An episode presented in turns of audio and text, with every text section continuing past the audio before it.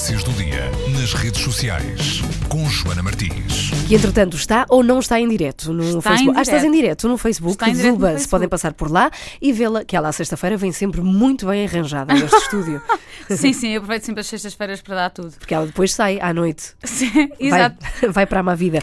Joana, o que é que me contas? Hoje o que conto é uma notícia eh, não muito feliz. eh, tem a ver com declarações de um eurodeputado polaco que resolveu dizer no Parlamento Europeu, em pleno par- Parlamento Europeu, que as mulheres devem ganhar menos do que os homens porque são mais fracas e menos inteligentes. Eh, estas declarações, obviamente, não foram muito bem recebidas eh, pelas eurodeputadas eh, presentes, que fizeram questão de lhe dizer: bom, então, pelas suas palavras, o objetivo era mesmo eu não estar aqui. Mas o que ele disse foi que sabem que ele disse ele, sabem que posição as mulheres ocupavam nas Olimpíadas gregas? A primeira mulher, digo-vos eu, ocupou a posição 800, disse o eurodeputado. E depois ainda disse mais: sabem quantas mulheres há entre os primeiros 100 jogadores de xadrez? Eu digo. Nenhuma. Então é claro que as mulheres devem ganhar menos do que os homens porque são mais fracas, mais pequenas e menos inteligentes. Eh, isto numa altura em que se discute Com certeza faz toda a lógica. Sim, Repara nisto. eh, Somos. Em que ano é que foi essas Olimpíadas que ele fala?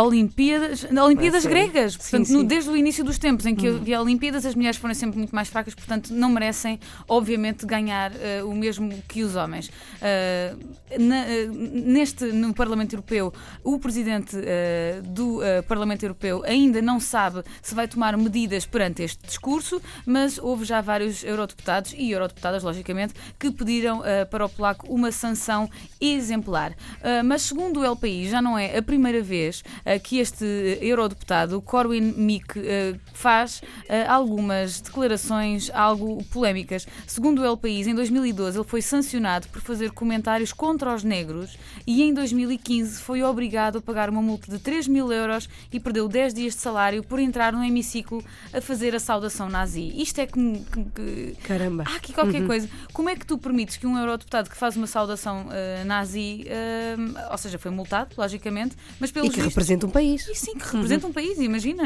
ainda para mais a Polónia, que foi tão Chacinada. saci- assassinada pelos nazis, é, é- realmente é, um- é um, é um bocadinho chocante.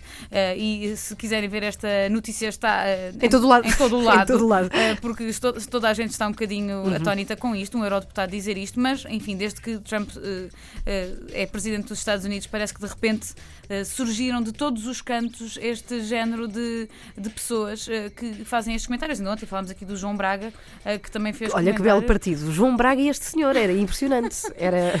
Portanto, os buzz ultimamente têm sido assim de, de personagens eh, algo peculiares. Mas num toque muito mais divertido do que esta notícia, tenho para vos dizer que, tal como já ouviram o Nuno Galopim a dizer eh, aqui ainda há pouco, este domingo vamos ter eh, um espetáculo de música que vale a pena ver. Um, temos seis, seis canções eh, concorrentes e uma delas vai eh, mesmo à Eurovisão representar Portugal a Kiev, para além da emissão eh, que podem ver eh, na RTP1 a partir, de, essencialmente, das 9 da noite, poderão também ver uma emissão comigo. Tcharam! Yeah! Tcharam. Tcharam, online no Facebook eh, da, do Festival da Canção. Vai ser uma emissão que vai acontecer durante todas as horas em que decorre a emissão na televisão. Ou seja, quantas horas vais estar? Das, das nove, o programa seguinte começa Nove a um da noite? quarto. Sim, das nove da noite. O programa Sim. seguinte começa a um quarto para uma.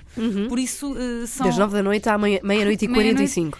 E o que. Tu fazes é o quê? Mostrar bastidores? É mostrar o que as pessoas te vão pedindo que tu mostres? Sim, o- Uhum. nós vamos estar em direto da Green Room, ou seja, onde estão todos os concorrentes depois, antes e depois de, de cantarem as suas canções, e vou também ter convidados que vão estar eh, no Coliseu e que depois vão passar também eh, por esse. eh, não é bem um corner, porque eu estou completamente móvel, portanto eu não tenho um sítio fixo. Uhum. Eu vou falando com todas as pessoas que andam por ali, podem ser também técnicos, pode ser malta que participa mesmo com as, com, a- com- com- com as luzes, malta que trata Ok, dos que faz parte do festival, não é? Toda a gente, sim, Sim. toda a gente que, que está por lá a tentar montar este espetáculo vai ser um grande espetáculo porque são os 60 anos da RTP Uhum. da televisão e também eh, a final do Festival da Canção. Eh, vou lá estar durante estas horas todas.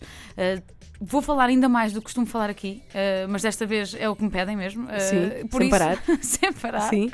Portanto, podem Durante ver. as músicas também falas? Ou é nessa Durante as músicas tento não falar. Às vezes pedem-me que fale, eu não concordo. Aproveito para dizer aqui, porque eu também gosto de ouvir o que está a acontecer. Uh, às vezes falo, peço já desculpa por isso, uh, mas pronto, vou estar uh, online, Facebook e também no RTP Play, uh, se preferirem. E lá podem ver, temos inclusive uma consola em que podem navegar entre a emissão da RTP1 e a emissão Bastidores, exatamente no mesmo sítio na RTP Play. Portanto, Uai, se- és, és- uma multiplataforma, Joana. Vai ser uma multi-Joana.